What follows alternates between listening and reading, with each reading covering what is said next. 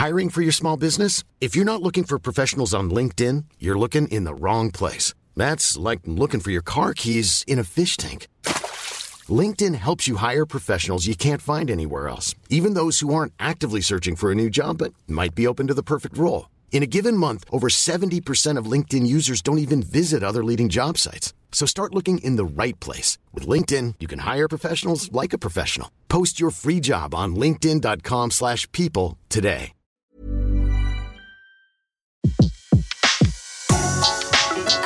Le meilleur de séances radio est maintenant sur We Love Cinéma. Aujourd'hui, le filmographe est consacré aux stars de l'année 1939, Vivian Lee et Judy Garland, seconde partie. Bonjour Antoine Cyr, bonjour à tous. Comme prévu, nous nous retrouvons pour la suite de ce filmographe exceptionnel consacré à deux films sortis la même année, 1939, Autant n'emporte le vent et Le Magicien d'Oz, deux films qui euh, sont restés longtemps en compétition pour le record euh, du nombre de spectateurs américains au box-office. Ils ont été très proches pendant longtemps. Et puis deux films réalisés par le même euh, cinéaste, Victor Fleming. En fait, et comme à son habitude, c'est surtout aux deux vedettes féminines de ces deux films qu'on va s'intéresser maintenant puisque c'est Antoine Cyr qui nous euh, présente ce filmographe comme d'habitude. Nous nous étions quittés la semaine dernière alors que Judy Garland avait été choisie pour incarner la jeune Dorothy du magicien d'Oz et que Viviane Lee, après moult aternoiements, et alors que le tournage avait déjà commencé, obtenait le rôle de Scarlett dans Autant en emporte le vent. Elle l'avait obtenu le jour où le producteur, David O. Remarqua la finesse de son tour de taille. Et non seulement Vivienne Lee a le tour de taille de Scarlett O'Hara, mais son éducation raffinée vaut bien celle d'une patricienne de Géorgie.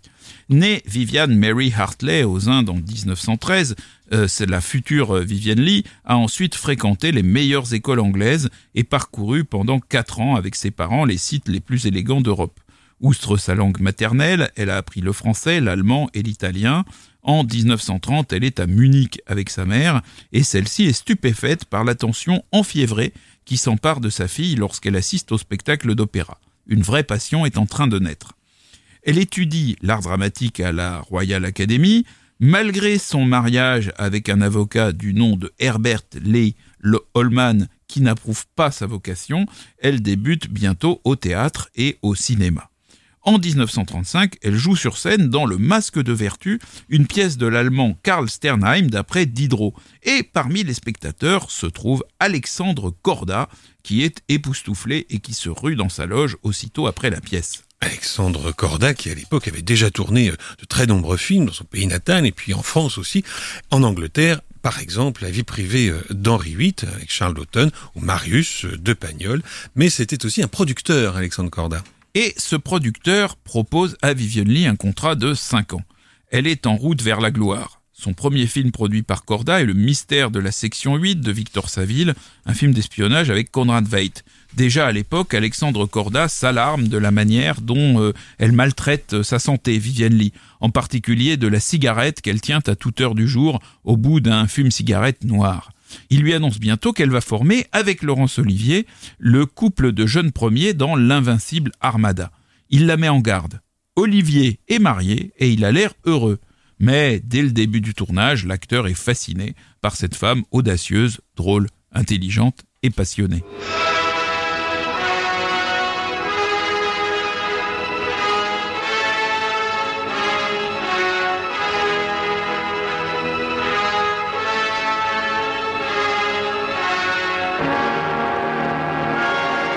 Musique de l'invincible Armada est signée Richard Radinsel. Dès la sortie du livre Autant en emporte le vent au Royaume-Uni, Vivienne Lee se reconnaît en Scarlett O'Hara et rêve de participer au futur film qui s'annonce comme la grande affaire d'Hollywood. Katharine Brown visionne une copie de l'invincible Armada et alerte Selznick. On sait qu'il lui faudra finalement 22 mois et la rencontre impromptue organisée par son frère pour s'intéresser au cas de Vivienne Lee. En attendant, elle tourne dans un film américano-britannique, Vive les étudiants, dont le titre anglais A Young in Oxford rend plus fidèlement compte. Robert Taylor y incarne un athlète américain qui se retrouve à Oxford et dont les relations avec ses collègues anglais sont vite exécrables, à ceci près qu'il tombe amoureux de la sœur de l'un d'eux, incarnée par Maureen O'Sullivan.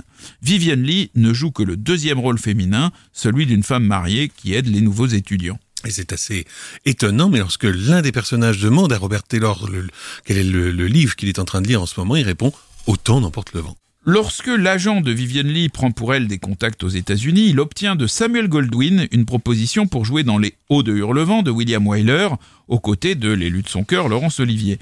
Mais c'est encore un deuxième rôle, car le premier rôle a été attribué à Merle Oberon, et Vivian Lee le refuse tout net. Tandis que Laurence Olivier débute aux États-Unis le tournage des Hauts de Hurlevent, qui lui vaudra sa première nomination à l'Oscar, Vivian Lee entend parler des difficultés persistantes de Selznick pour trouver sa Scarlett. Elle embarque tout à fait cessante sur le Queen Mary pour traverser l'Atlantique. Le but avoué de son voyage est de passer cinq jours avec son compagnon, mais elle sait naturellement que l'agent de celui-ci n'est autre que Myron T. Selznick, le plus sûr moyen d'accéder à son frère David. Dès que Myron voit Vivian Lee, il s'exclame Mon Dieu, vous êtes Scarlett. Il ne lui reste plus qu'à la présenter à son frère avec le succès que l'on sait.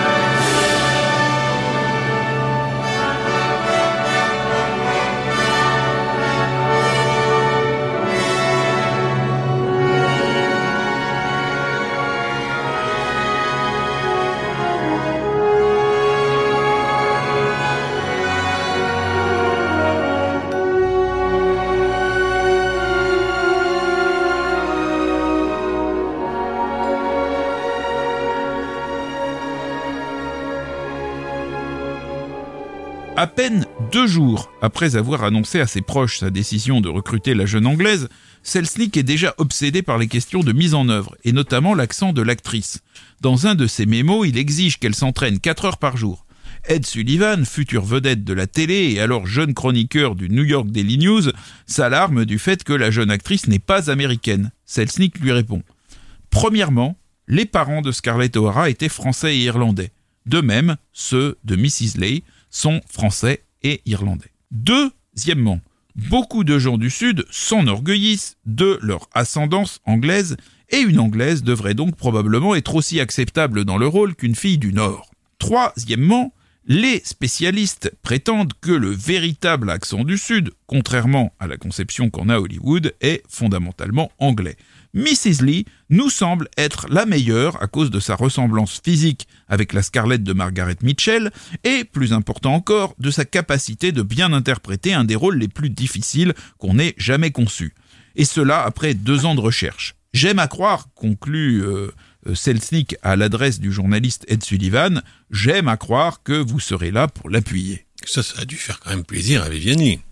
Mais le soutien sans faille de Selznick a un prix il exige une concentration sans faille aussi de son actrice. Et il veut éviter toute publicité autour de sa liaison avec Laurence Olivier. Les deux étaient encore mariés, respectivement avec l'avocat Herbert Leigh Holman, qui avait donné son nom donc à Vivienne Lee, et à la comédienne Gilles Esmond pour euh, Laurence Olivier. Pendant les six mois de tournage, Selznick ne va guère donner à Laurence Olivier et à Vivienne Lee que trois fois la permission de se rencontrer dans un hôtel discret de Kansas City. Tout ça, évidemment, c'était euh, pour euh, conserver l'image de jeune fille prude euh, de l'héroïne. Hein. alors bon, ils ont usé de quelques stratagèmes pour se voir, mais au bout du compte, on peut dire que la comédienne a la fine silhouette et au regard de porcelaine est l'incarnation parfaite de la phrase de Victor Hugo qui disait La femme a une puissance singulière qui se compose de la réalité de la force et de l'apparence de la faiblesse. Son interprétation inspirée, récompensée par un des huit Oscars qui couronnent autant en emporte le vent, est incontestablement un des facteurs de réussite du film.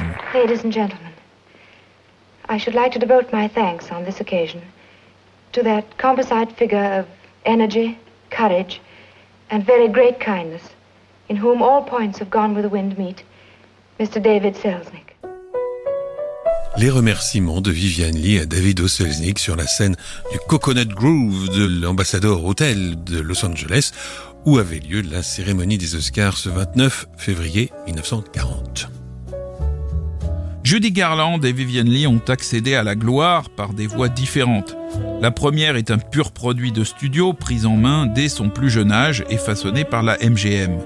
Vivian Lee, au contraire, a rejoint le système à la faveur d'un coup de poker dont elle est la seule instigatrice. Mais au bout du compte, c'est bien la puissance de feu de la MGM qui fait de cette jeune fille de 17 ans et de cette jeune femme de 26 ans les deux gagnantes de cette fabuleuse année 1939. Par la suite, elles vont connaître chacune des succès, mais leur vie sera brève et malheureuse. Judy Garland d'abord.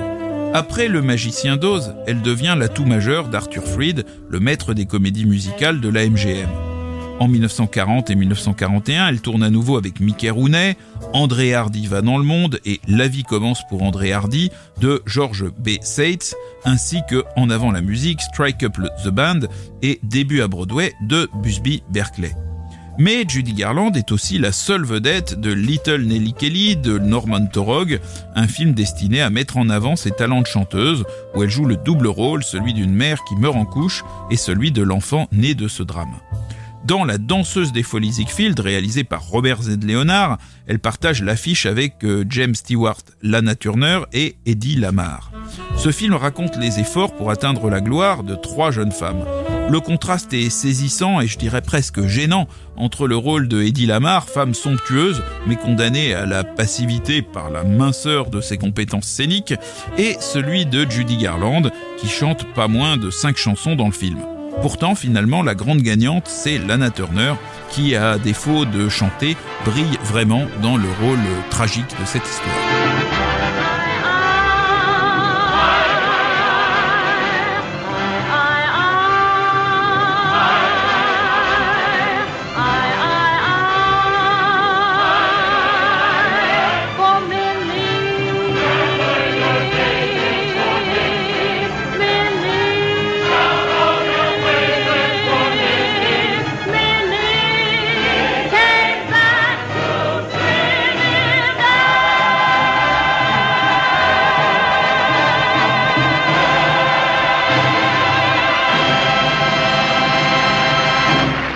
Brillant final de Minnie from Trinidad, l'une des chansons interprétées par Judy Garland dans La danseuse des folies Ziegfeld de Robert Z. Leonard. Le film est sorti aux États-Unis en avril 1941. Pendant le tournage de Little Nelly Kelly, Judy Garland annonce ses fiançailles avec le musicien David Rose, qu'elle épouse en juin 1941 contre l'avis de Louis B. Mayer. En 1942, son rythme de tournage se ralentit pourtant, car elle participe activement aux tournées de comédiens pour promouvoir les emprunts de guerre. Son seul film de l'année est Pour moi et mamie, Me and My Gal, pour lequel Arthur Freed embauche à ses côtés un jeune artiste de Broadway, Gene Kelly. C'est dans ce film que Gene Kelly fit effectivement ses débuts au cinéma à 30 ans tout juste. Il est d'ailleurs vraiment euh, excellent.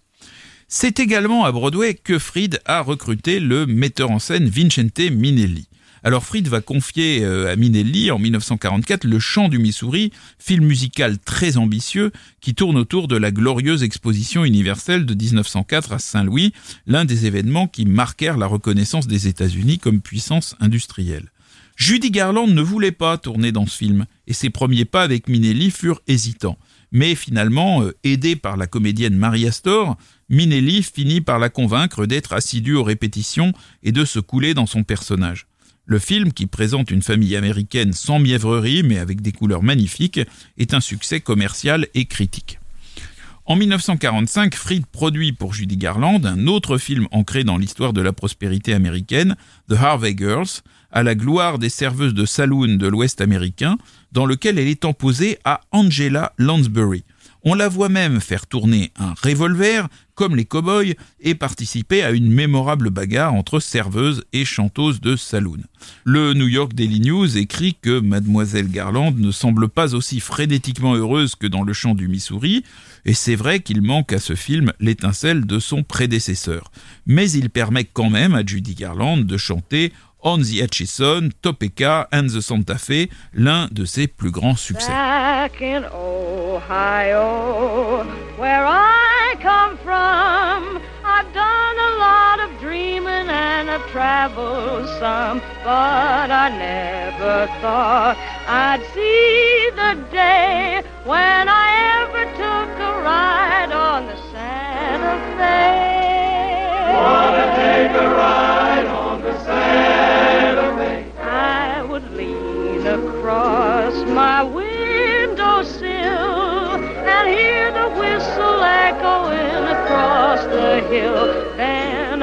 watch the lights till they fade away on the Atchison, Topeka, and the Santa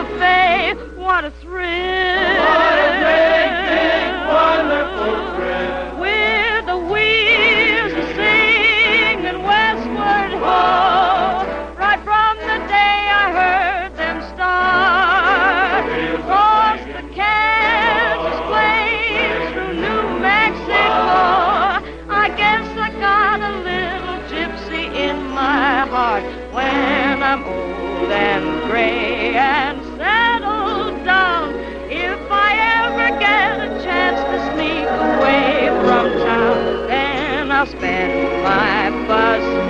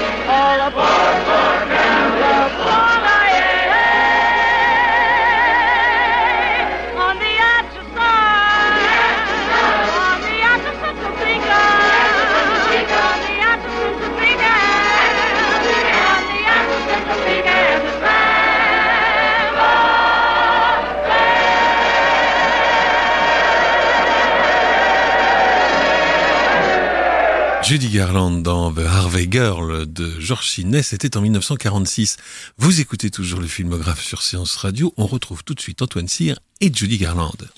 Pendant le tournage du Chant de Missouri a débuté la liaison de Vincente Minelli avec Judy Garland, qui divorce de David Rose en 1944. Le réalisateur est touché par la fragilité de l'actrice, ainsi que par son humour autodestructeur, qui donne envie de l'aimer, dit-il, et de la protéger. Minelli prend conscience du fait que les cadences infernales de la MGM ont rendu sa femme gravement dépendante des médicaments. À l'époque des débuts de Judy à la MGM, les syndicats n'étaient pas aussi puissants qu'ils le devinrent par la suite, écrit Minelli. Et un comédien a dû un jour passer quelques amphétamines à Judy dans le seul but de tenir le coup. Ensuite, il n'a pas fallu longtemps pour créer chez elle un besoin. Il fallait tenir toutes ses journées de 14 heures. Les amphétamines l'empêchant probablement de dormir, un autre ami a dû lui conseiller des sédatifs. D'ailleurs, à cette époque, on connaissait très mal les effets que ces drogues pouvaient avoir à long terme. Les mémoires de Vincente Minelli sont disponibles en France chez Ramsey Éditions. Elles s'intitulent Tous en scène, référence évidemment à l'un de ses plus beaux films. Vincente Minelli et Judy Garland se marient en 1945 et leur fille Liza naîtra en 1946. Arthur Fried produira trois autres films de Minelli avec Judy Garland, L'horloge en 1945, qui, n'est pas un film musical, Ziegfeld Follies en 1946 et Le pirate en 1948, où elle partage l'affiche avec Gene Kelly, qui se réclame tout à fait ravi de travailler avec elle, malgré les rumeurs sur son état de santé. En 1948 aussi, Arthur Fried produit Parade de printemps, c'est un film qui est réalisé par Charles Walters, car Judy Garland s'est laissé convaincre pendant son traitement de psychiatrie qu'elle ne devait pas travailler sous la direction de Minelli. Fred Astaire, qui venait d'annoncer sa retraite, reprend du service car lui, il doit remplacer Gene Kelly qui s'est blessé aux répétitions. C'est un vrai bonheur de voir Judy Garland chanter, mais aussi danser avec aisance aux côtés du plus exigeant et du plus doué des partenaires. Mais l'épouse de Minelli est quand même avant tout chanteuse et elle est rejointe ici par Anne Miller, elle aussi incluse au générique suite à une blessure, celle de Sid Charis, qui lui fait quand même plus que concurrence en tant que danseuse. Pourtant, le tournage de Parade de printemps s'est déroulé dans la douleur. Judy Garland doit laisser passer plusieurs grands rôles, dont celui d'Entrons dans la danse aux côtés de Fred Astaire. Selon Minelli, elle était épuisée, physiquement et mentalement, dangereusement amincie. Elle en veut à la MGM et s'enferme dans une sourde colère. La jolie fermière de Charles Walters en 1950 est son dernier film pour le studio, qui met un terme à son contrat alors qu'elle a 28 ans. Elle divorce de Minelli l'année suivante, mais épouse un producteur, Sidney Luft, qui monte pour elle en 1954 le remake par George Cukor d'une étoile aînée qui avait été réalisé en 37 par William Wellman. Ce film, Une étoile aînée, raconte l'histoire d'une jeune artiste dont l'ascension se fait au détriment de son pygmalion, James Mason, et c'est un immense succès qui lui vaut une nomination à l'Oscar. Mais Judy Garland est toujours malade et dépendante de l'alcool et des médicaments. Son troisième mariage n'est pas plus un succès que les précédents. Elle survit grâce à son talent inné de chanteuse, mais en 1959, elle est soignée pour une hépatite. Elle n'apparaît que dans quatre films après 1960, dont Jugement à Nuremberg en 1963 de Stanley Kramer, qui lui vaut une nomination à l'Oscar. Maximilien Schell, l'avocat de la défense, est tellement dur avec elle euh, qu'elle vient témoigner de la mort d'un ami juif que Burt Lancaster, l'un des dignitaires nazis accusés, intervient pour mettre fin à l'interrogatoire. There was nothing like you're trying to make it sound. What else? There was nothing. Nothing. Stop it! Stop it! What else do you admit to, Mrs. Fowler? Hello! Are we going to do this again?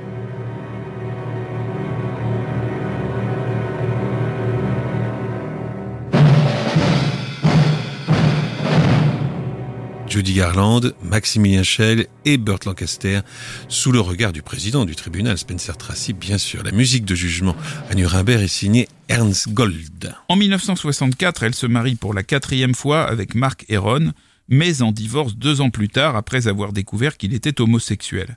Elle épouse en 1969 un producteur de disques, mais meurt la même année d'une surdose de barbiturique âgée seulement de 47 ans.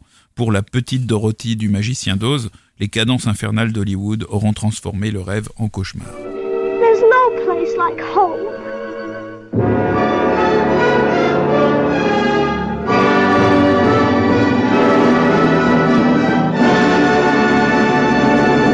There's no place like home. Il n'y a pas de meilleur endroit que chez soi. À la maison, ce sont les dernières euh, secondes du Magicien d'Oz, le film qui aura marqué à jamais la carrière de Judy Garland. Antoine Cyr, que s'est-il passé pour Viviane Lee après euh, Autant n'emporte le vent?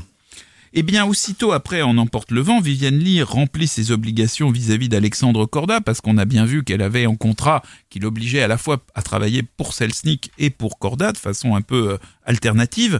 Et donc, elle tourne à Londres 21 jours ensemble de Basildine, où elle retrouve Laurence Olivier, puis elle partage une deuxième fois l'affiche avec Robert Taylor, en jouant pour la MGM dans l'envoûtant La valse dans l'ombre de Mervyn Leroy.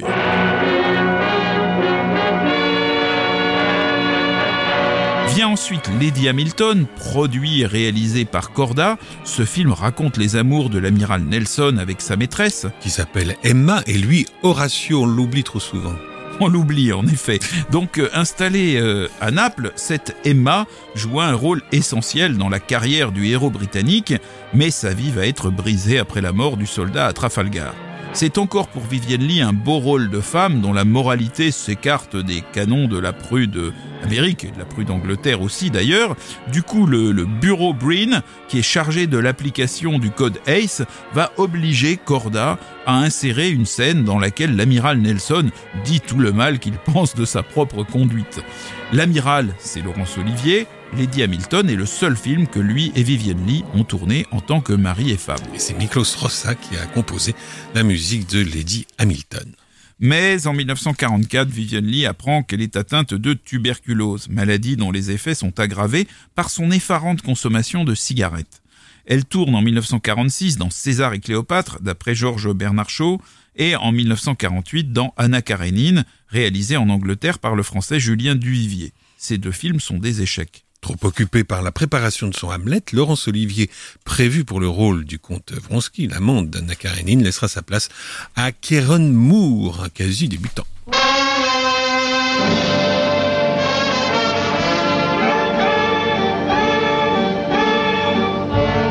Là, en 1952, Vivienne Lee remporte un second Oscar pour son rôle dans Un tramway nommé Désir, réalisé par Elia Kazan, d'après Tennessee Williams. Sur une musique d'Alex North.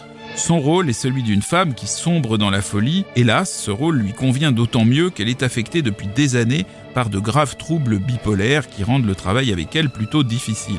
L'extraordinaire passion qui a permis à Vivienne Lee de s'inviter au banquet d'Hollywood s'accompagne hélas de désordres mentaux euh, sérieux.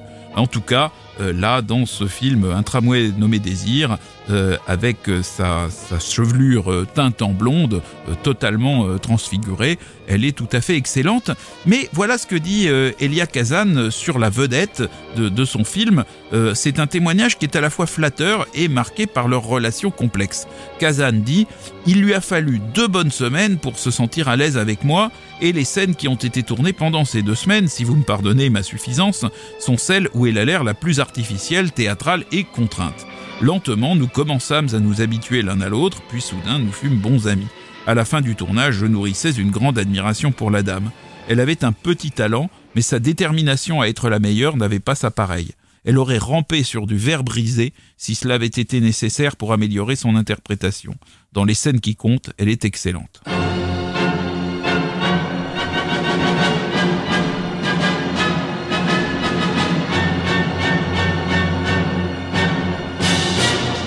Bientôt, Vivienne Lee doit abandonner le tournage de La piste des éléphants en 1954 de William Dieterle, dans lequel Elizabeth Taylor, qui présente alors avec elle de nombreux points communs physiques, la remplace au pied levé. Dans certains plans, quand même, quand elle est euh, assez loin ou de dos, c'est encore Viviane Lee que l'on voit. Elle tourne encore dans deux films britanniques, puis divorce de Laurence Olivier en 1960. Son dernier film est La Nef des Fous de l'américain Stanley Kramer en 1964. Et comme pour Jugement à Nuremberg du même Kramer, la musique de La Nef des Fous est signée Ernst Gold. Dans La Nef des Fous, Vianney avait notamment pour partenaire un Simone Signoret qui, 15 ans plus tard, dans la nostalgie n'est plus ce qu'elle était, se souviendra des dîners fastueux que Viviane Lee donnait dans sa luxueuse propriété et à la fin desquels elle faisait toujours jouer le thème D'autant n'emporte le vent Simone Signoret écrit. Ça la rendait triste, mais elle le faisait exprès.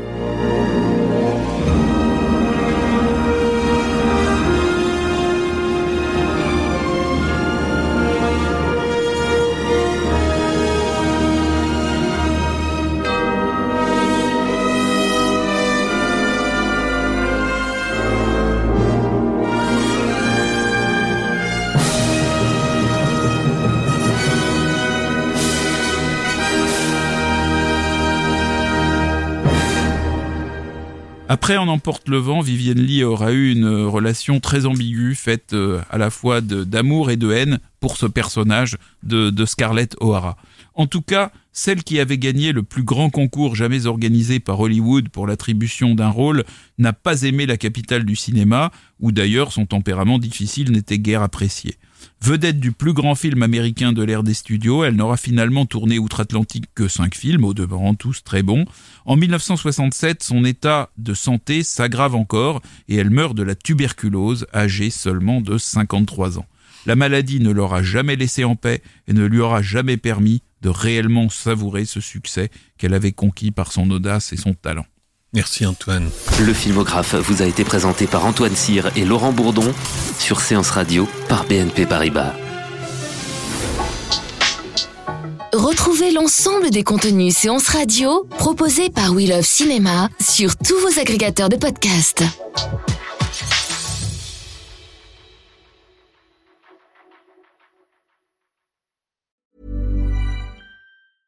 Selling a little or a lot?